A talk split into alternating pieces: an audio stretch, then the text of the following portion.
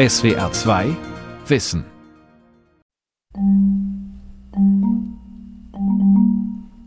Der kann wunderbar klettern. Der hat sehr spitze und scharfe Zähne. Er kann sehr gut schwimmen. Er kann sogar tauchen.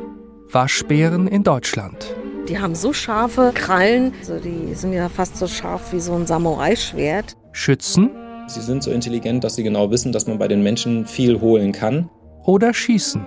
Die sind schon böse. Also das sind halt richtige Raubtiere. Von Marisa Gierlinger. Also das ist jetzt so eine klassische Krefelder Betonrohrfalle. Die ist acht Meter lang. Und die funktioniert halt so, dass in der Mitte ein Wippbrett ist. Und wenn der Waschbär durch die Falle läuft, fallen die Klappen halt runter und dann ist der Waschbär gefangen. Ein Eichenmischwald im nordrhein-westfälischen Oelde. Hier geht Gabi Mackenberg auf die Jagd. Seit gut zehn Jahren auch auf Waschbären. Mehrmals die Woche überprüft und beködert sie die Lebendfallen in ihrem Revier.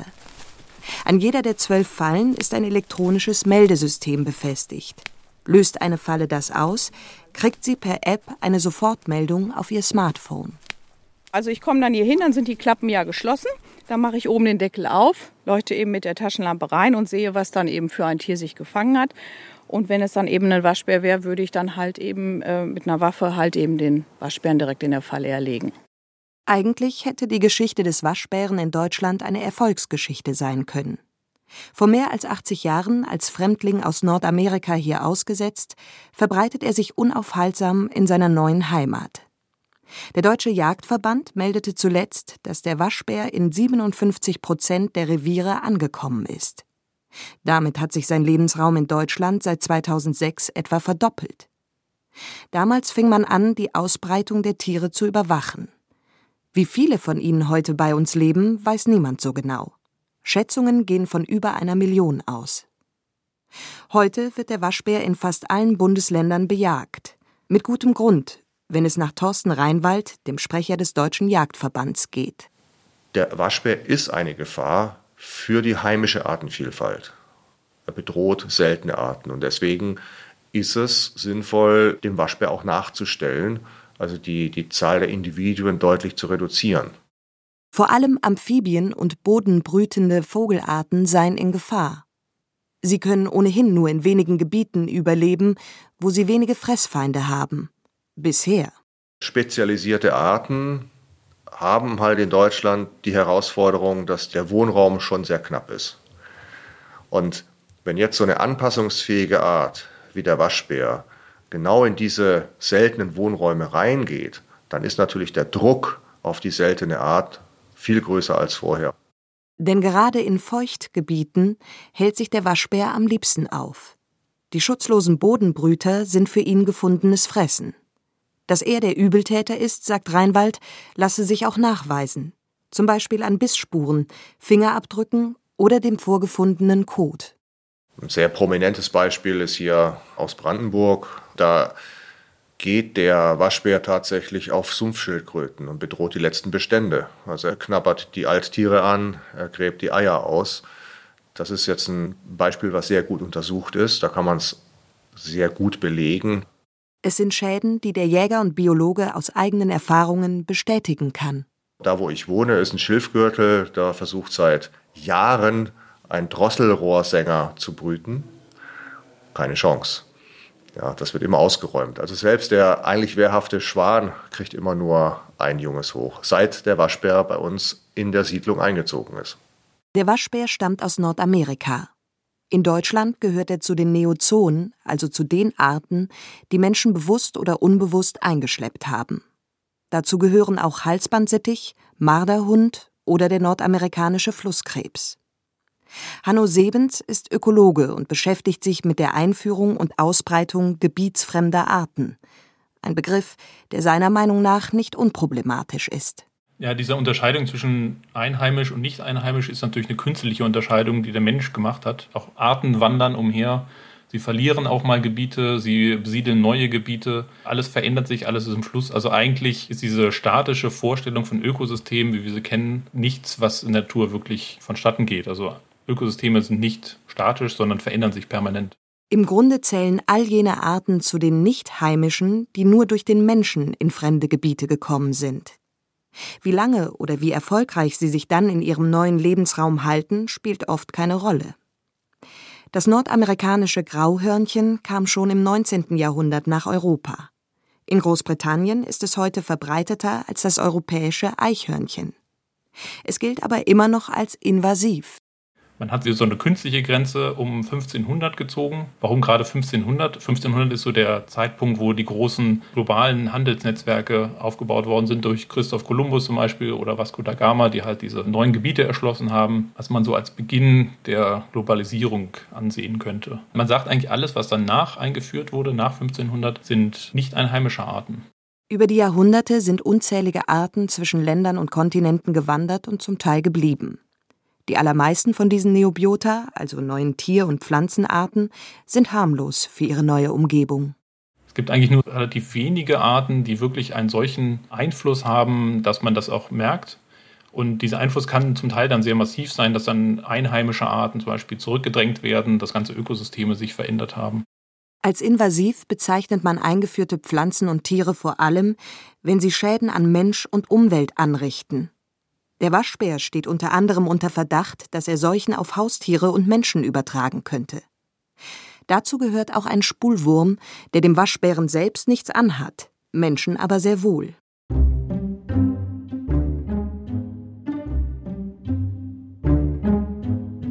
Dass das Tier als Problem betrachtet wird, liegt aber auch an der Geschwindigkeit, mit der es sich verbreitet. Der Waschbär hat bei uns keine natürlichen Feinde. Dazu kommt eine beachtliche Fortpflanzungsrate. Zwei bis fünf Junge kommen pro Jahr auf ein Waschbärenweibchen. Zurück in Oelde. Wir verlassen das Waldstück in Richtung Acker, der vom Spätherbst schon gehärtet ist. Auch zwei weitere Fallen sind heute leer ausgegangen. Gabi Mackenberg lässt sich nicht beirren. Man merkt sehr stark, dass der Waschbär da ist. Wir haben sonst relativ viel Marder auch in dem Bereich gehabt, der hier eben heimisch ist. Und der Marder, der kommt kaum noch vor. Dafür halt der Waschbär immer mehr. Also wenn wir früher die Zahlen wie bei den Waschbären hatten, so 20 Marder jedes Jahr, haben wir jetzt vielleicht ein oder zwei Marder und dafür aber dann eben 25 Waschbären. Also das hat sich im Grunde genommen komplett umgedreht. Wie kam es zu diesem Erfolgszug? Im April 1934 setzte der Pelztierzüchter Rolf Haag zwei Waschbärenpaare am hessischen Edersee aus. Mit dem Ziel, die heimische Fauna zu bereichern. So stand es in einem Brief, in dem er den Forstmeister um Genehmigung bat. Mit Erfolg. Das nahegelegene Kassel ist noch immer eine der deutschen Waschbärenhochburgen. Das zweite Verbreitungszentrum liegt im brandenburgischen Strausberg. Dort gelang es 1945, gleich mehreren Waschbären aus einer Pelzfarm auszubüchsen. Die deutschen Waschbären sind Nachkommen dieser beiden Familien. Ihre Populationen sind in den vergangenen Jahrzehnten stetig angewachsen und haben ihre Gebiete erweitert. Waschbären sind Kulturfolger. Gerade in der Nähe menschlicher Siedlungen kommen sie gut zurecht und passen sich den dortigen Bedingungen scheinbar mühelos an. In Kanada, wo die Tiere heimisch sind, berichten Behörden von meisterhaften Dieben und Schlösserknackern. Auch Jägerin Gabi Mackenberg, die in ihrem Revier Waschbärenfallen aufgestellt hat, beobachtet seit Jahren eine erstaunliche Anpassungs- und Lernfähigkeit. Es gibt also ganz schlaue Waschbären, die auch gelernt haben, ganz vorsichtig den Köder von diesem Auslösebrett runterzunehmen und dass die Falle erst gar nicht ausgelöst wird. Das gelingt ihnen auch. Und manchmal sind ja auch Waschbären mit Kollegen unterwegs. Sie ziehen also sehr gerne in so Junggesellenfamilien unterwegs. Und manchmal ist es auch so, dass wenn noch andere Waschbären draußen sind, dass die dem Kollegen eben helfen, rauszukommen. Eine EU-Verordnung von 2014 listet eine Reihe von invasiven Tier- und Pflanzenarten auf. Und sie verpflichtet die Mitgliedstaaten, auch Deutschland, dazu, diese Arten mit geeigneten Maßnahmen einzudämmen und auch keine neuen Arten einzuführen. So will man die Artenvielfalt in der EU schützen. Wie diese Maßnahmen genau durchgesetzt werden, ist in Deutschland Ländersache. In fast allen Bundesländern darf der Waschbär bejagt und getötet werden, eine Entwicklung, die nicht jeder gut heißt. Der Waschbär wird leider in den letzten Jahren verhäuft als Sündenbock herangezogen, vor allem auch durch die Lobby der Jägerschaft. Er würde einheimische geschützte Arten dezimieren, er würde unserer Umwelt Schaden zufügen. Und es rechtfertigt natürlich die Jagd für die Jäger, die Abschussquoten, die Strecken gehen nach oben, die Jäger haben was zu tun, die haben was zu schießen. Florian Eiserloh ist Leiter einer Wildtierauffangstation in Marsweiler, Rheinland-Pfalz und Mitglied der Tierschutzorganisation Vier Pfoten. Seiner Meinung nach lässt sich das Waschbärproblem auch anders lösen. Etwa indem man die von ihm bedrohten Tierarten wie die Sumpfschildkröte oder seltene Vogelarten besser schützt. Mit mechanischen Maßnahmen, sei es Zäune, Kletterschutz oder Einfriedungen oder sowas. Außerdem gäbe es auch harmlosere Methoden, um die Zahl der Waschbären zu reduzieren. Man könnte zum Beispiel auch die Sterilisation oder die Kastration von diesen Tieren sich vorstellen und dann eine Wiederausbilderung von sterilisierten Tieren. Ein Aufwand, der laut Jägerschaft nicht leistbar wäre. Tierschützer argumentieren, dass sich die Auswirkungen des Waschbären auf unser Ökosystem in Grenzen halten. Sie berufen sich vor allem auf eine Studie aus dem mecklenburgischen Müritz Nationalpark. Danach fallen seltene Tiere dem Waschbären nicht überdurchschnittlich häufig zum Opfer. Der Räuber fresse vor allem das, wovon viel vorhanden sei. Das zeigten Untersuchungen von Waschbärexkrementen. Die Verfasser der Studie wollen sich dazu nicht äußern. Man habe schlechte Erfahrungen mit den Medien gemacht. Unbestritten sind hingegen die wirtschaftlichen Schäden, die der Waschbär anrichtet, vor allem an Privathaushalten. Eigentlich hält sich der maskierte Kleinbär am liebsten in Wäldern und Feuchtgebieten auf. Da er aber anpassungsfähig und opportunistisch ist, dringt er immer weiter auch in Siedlungsgebiete und Städte vor. Weil er beim Menschen Futter findet, verliert er zunehmend seine Scheu.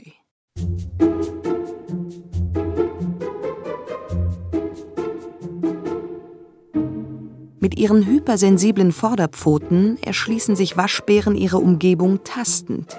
Sie sind intelligent und fingerfertig.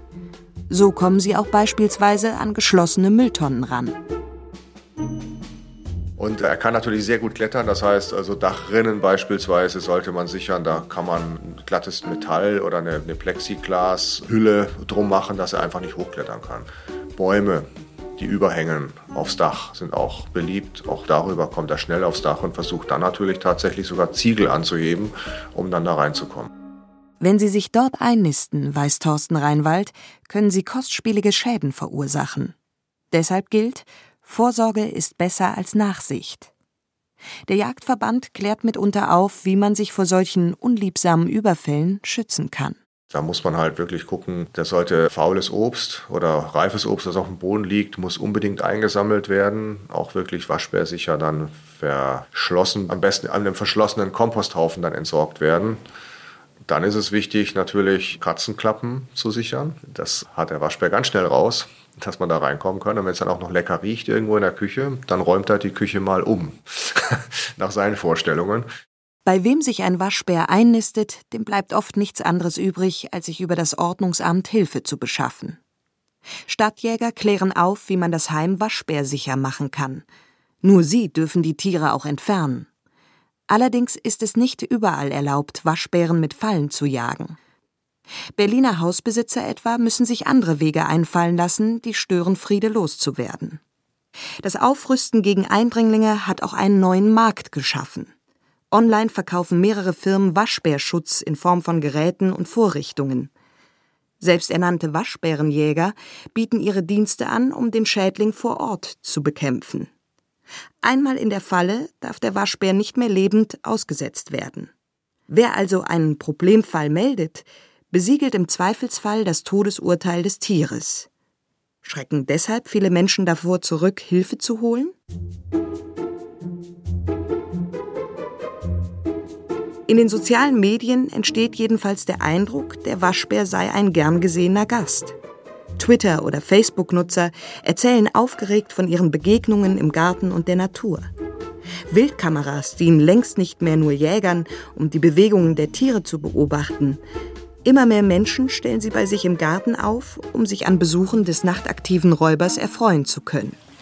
Und dabei bleibt es nicht immer. Wildpark Gonsenheim in Mainz. In einem etwa vier mal acht Meter großen Gehege läuft ein Waschbär seitlich am Zaun entlang. Immer wieder auf und ab. Ein Schild weist ihn als Waschbär Flitz aus. Vor dem Gehege treffe ich Manuela Müller-Horn, die Vorsitzende des Fördervereins Wildpark Gonsenheim. Das findet man häufig eben in Gefangenschaft. Ne? Tiere in Gefangenschaft entwickeln solche Fehlverhalten und das kann man halt nicht mehr wegnehmen. Dass jetzt im Moment, wir haben ja mittags 4 Uhr jetzt, dass der Waschbär jetzt eigentlich aktiv ist, ist auch nicht normal. Ja, es ist ein Fehlverhalten. Eigentlich müsste er schlafen. Ja, er schläft jetzt halt in der Nacht und tagsüber ist er aktiv. Also es ist gerade umgekehrt, wie es eigentlich sein sollte. Und daran merkt man halt, dass da was nicht stimmt. Denn Flitz wurde aus einer Privathaltung beschlagnahmt und an den Wildpark vermittelt. Ein Mann hatte sich das Tier über Monate hinweg in der Speisekammer gehalten. Die Nachbarn verständigten schließlich das Ordnungsamt. Den hat er des Nächtens hat er den gefunden, als der kleine Kerl äh, noch Baby war, aber auf der Nahrungssuche. Fand den natürlich süß und wenn die Babys sind, sind die alle putzlig, klein, machen auch nicht viel, ja. Und dann hat er gedacht, ach, den nehme ich mal mit. Ist ja ganz goldig, so ein Hundeersatz vielleicht, Katzenersatz, wie auch immer. Dass Menschen sich Wildtiere wie Waschbären als Haustiere halten, wird zum wachsenden Problem. In Facebook-Gruppen wie Waschbärenhilfe tauschen sich Fans der Tiere aus. Viele von ihnen halten selbst welche, andere fragen, wo sie einen herbekommen und mit welchem Futter man sie am besten anlockt. Fotos zeigen Waschbären beim Rumtollen auf Sofas und Teppichböden, in Decken eingewickelt oder in den Armen von Kindern. Manuela Müller-Horn weiß, mit welchem Charme die Tiere bestechen können. Ja, der ist natürlich wunderschön. Das ist ein wunderschönes Tier. Es hat eine wunderschöne Maske und es sieht halt auch wenn es größer ist, immer lieb und süß aus. Ja, wenn dich das Tier so anguckt, wie es da sitzt mit dem puschigen Schwanz, sieht vielleicht auch wie eine Katze dann aus, aber es ist natürlich keine artgerechte Haltung und es tut auch dem Tier überhaupt nicht gut. Es ist vieles gut gemeint, aber schlecht getan. Es ist strafbar, ein wildes Tier aus der Natur zu entnehmen. Und trotzdem machen es die Leute. Wer einen Waschbär aufnimmt, darf das streng genommen nur bei verletzten Tieren oder verwaisten Babys. Ausgesetzt werden dürfen sie dann nicht mehr, weil sie eine invasive Art sind. Das stellt viele vermeintliche Retter vor Probleme, denn bei aller Tierliebe, Privatpersonen sind oft von den Bedürfnissen der Bärchen überfordert. Bei Wildparks und Auffangstationen häufen sich deshalb in den letzten Jahren die Anfragen, Tiere aus privater Haltung zu übernehmen. Das bestätigt auch Florian Eiserloh, Leiter der Wildtierauffangstation Maasweiler. Viele der Tiere, die bei uns abgegeben worden sind, gerade die älteren Tiere, die waren sehr adipös. Die wurden mit Hundefutter oder mit Essensresten gefüttert. Und wir versuchen das natürliche Nahrungsspektrum der Waschbären denen zu bieten. In freier Natur frisst der Waschbär Früchte, Würmer und Insekten, aber auch Kleintiere oder Vogeleier. Kurz alles das, was er vorfindet. In menschlicher Umgebung hat der Allesfresser ein leichtes Spiel. Vom Kompost über Obstbäume und Maisfelder bis hin zum Tierfutter findet er hier ein reiches Buffet und das ganz ohne sich groß bemühen zu müssen. Das namensgebende Waschen der Nahrung, mit den Pfoten abtasten und teilweise unter Wasser tauchen, lässt sich vor allem bei Waschbären in Gefangenschaft beobachten. Es ist vermutlich ein psychologisches Überbleibsel aus der Zeit, in der sie noch in Flüssen selber nach Beute jagen mussten. In der Tierauffangstation Maasweiler leben 40 Waschbären unter möglichst artgerechten Bedingungen. Dazu gehört auch, dass sie sich spielerisch und geistig beschäftigen können. Also dadurch, dass die Tiere extrem neugierig und intelligent sind und einen sehr ausgeprägten Tastsinn haben und viel mit ihren Händen und Füßen machen. Wir bereiten zum Beispiel viel mit Kartons oder mit Hundespielzeug, ähm, Spielbällen, Verstecken und solche Geschichten. Trotz dieser sympathischen Eigenschaften ist es auch Florian Eiserloh wichtig zu betonen, Waschbären als Haustiere zu halten, dann nehmen wir auch absolut Abstand davon. Es sind keine Haustiere, es sind und bleiben Wildtiere und die gehören einfach nicht in die Wohnzimmer oder als Belustigung in den Garten. Mit seinem flauschigen Fell, seiner exotischen Zeichnung und neugierigen Art hat der Waschbär viele Fans auf seiner Seite. Auf Dauer könnte ihm seine Beliebtheit aber auch zum Verhängnis werden, Weil immer mehr Menschen sie füttern und ihre Nähe suchen, gehen die Tiere auch umgekehrt offener auf sie zu. Dass Tiere mit einem gewissen Sympathie- oder Niedlichkeitsbonus auch beim Tierschutz oft begünstigt sind, ist kein Geheimnis. So wirbt der WWF auch lieber mit Pandas oder Delfinen als mit bedrohten Insekten oder Reptilienarten. Thorsten Reinwald vom Deutschen Jagdverband beobachtet seit Jahren, dass die Waschbärenjagd auf Gegenwind stößt. Seine Erklärung dafür fällt simpel aus. Ja gut, ich meine, der Waschbär ist natürlich, das sieht putzig aus. Also, ich finde auch süß. Da kann man ja kaum widerstehen bei diesem Blick. Und wenn man dann auch noch sieht, wie der Waschbär dann anfängt, seine, tatsächlich seine Nahrung zu waschen, ne, sieht ja manchmal so aus, und wie filigran er auch dann agiert, das ist schon toll, schon schön anzusehen, klar. Spricht den Bauch an, spricht Emotionen an, positiv. Der Jäger und Biologe ist sich seiner Sache dennoch sicher. Also die Erfahrung, die ich gemacht habe, auch im Bekanntenkreis, wenn die Waschbären einem dann zu Leibe rücken, und ihre Toilette auf dem Dachboden einrichten, das Kinderspielzimmer und es wirklich stinkt, dreckig ist und laut wird, dann ist es mit der Tierliebe meist ganz schnell zu Ende. Und dann rufen auch diese Menschen ganz schnell nach einer Lösung. Eine klare Grenze zwischen Freunden und Feinden des Waschbären lässt sich schwer ziehen. Eine gewisse Faszination für den Einwanderer und seinen Erfolgszug in Deutschland teilen auch diejenigen, die ihn bekämpfen. Für Gabi Mackenberg ist der Respekt für das Tier kein Widerspruch zu ihrer Arbeit, sondern ein wichtiger Teil davon. Also wenn ich wirklich mal sage, die vielen Ansitze, die ich hatte, sind wirklich ein paar tolle Erlebnisse bei Vollmond, wo es richtig dunkel war und dann der Mond kam wo ich dann auf so einer Maisfläche mehrere Waschbären gesehen habe, wie sie da die Maiskolben gesammelt haben und abgenagt haben. Das war schon toll, das war ein schönes Erlebnis. Aber ich habe an dem Abend auch keinen schießen können, weil sie einfach für mich von der Entfernung zu weit waren. Und somit habe ich sie dann auch beobachtet. Das gehört nun mal auch dazu. Auch wenn ich den Waschbär sehr intensiv bejage, kann ich mich auch an ihnen erfreuen, wenn ich sie mal so in der Natur sehe. Das ist jetzt kein Feindbild. Ja, das, das ist vielleicht auch noch mal wichtig, dass ähm, auch als Jäger, dass man da auch Gefühle eben für die Tiere hat und manche Situationen auch eben sehr schön findet, wenn man sie mal so erlebt. Ne? Geht es nach den Jägern, so erfüllen sie die Vorgaben der EU zur Eindämmung invasiver Arten. Ohne natürliche Feinde und dank bester Anpassungsfähigkeiten sehen sie die Jagd als einziges Mittel, um den Waschbären in Schach zu halten. Warum das nicht gegen, sondern für die Artenvielfalt spricht, weiß der Ökologe Hanno Sebens. Tatsächlich versucht man eigentlich eher die ursprünglichen Ökosysteme so aufrechtzuerhalten, dass sie auch langfristig geschützt werden können. Also es geht nicht nur um Vielfalt, sondern es geht auch um Einzigartigkeit. Das heißt, jedes Ökosystem, jede Lebensgemeinschaft ist auf ihre Art und Weise natürlich einzigartig. Wenn wir jetzt aber dauernd Arten austauschen und hin und her fahren, weil wir haben ja nicht nur neue Arten aus Amerika, auch in Nordamerika haben die natürlich auch Arten von uns. Das heißt, wir gleichen diese Lebensgemeinschaften immer weiter an und dadurch verlieren wir eben Einzigartigkeit. Und das ist tatsächlich auch ein Maß für Biodiversität. In Deutschland hat der Waschbär leichtes Spiel. Mit natürlichen Feinden wie Luchsen, Wölfen oder Kojoten hat er in diesem neuen Lebensraum nicht zu rechnen. Hier wird ihm nur der Mensch gefährlich. Der Jagdverband betont, dass der Tierschutz bei der Jagd eine große Rolle spielt. So wird nur der Einsatz von Lebendfallen befürwortet. Außerdem ist in der Aufzugszeit der Mutterschutz einzuhalten. Das ist auch der Jägerin Gabi Mackenberg wichtig.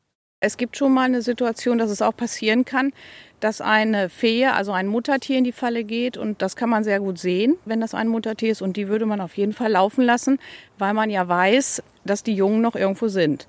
Und da könnte ich auch nicht mit leben, wenn ich wüsste, dass irgendwo die Jungen jetzt elendig eingehen würden.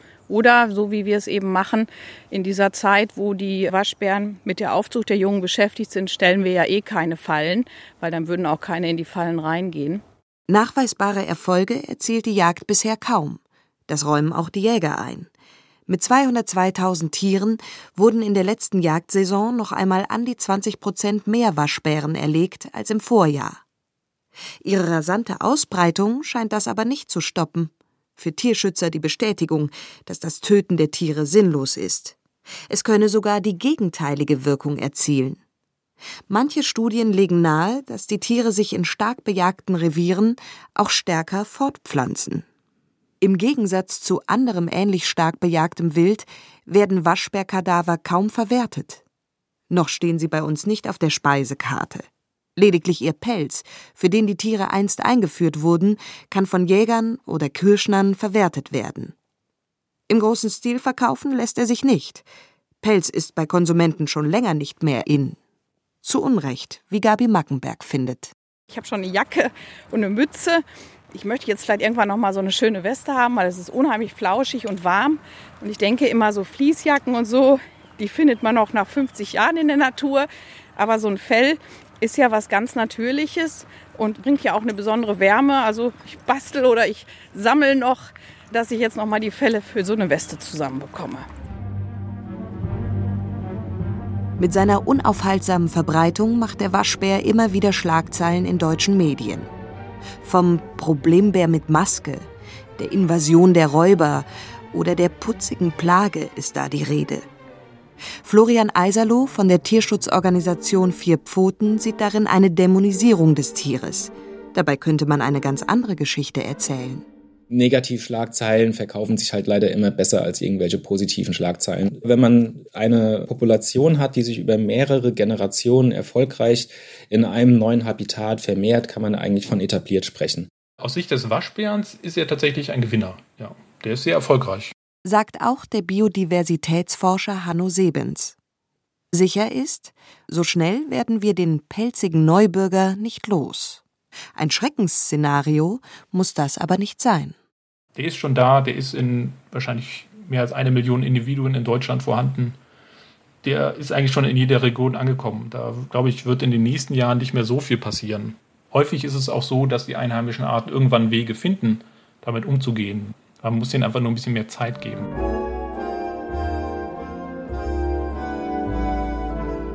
Ob es uns gefällt oder nicht, der Waschbär ist gekommen, um zu bleiben. Wie wir mit ihm umgehen und welche Konsequenzen das für die heimische Artenvielfalt hat, wird sich in den kommenden Jahren zeigen. Vor ein ökologisches Problem muss uns das nicht zwangsläufig stellen. Und wenn doch, dann wäre es ein weiteres ökologisches Problem, an dessen Anfang der Mensch steht. Denn was man nicht vergessen darf, der Waschbär ist nicht freiwillig nach Deutschland gekommen.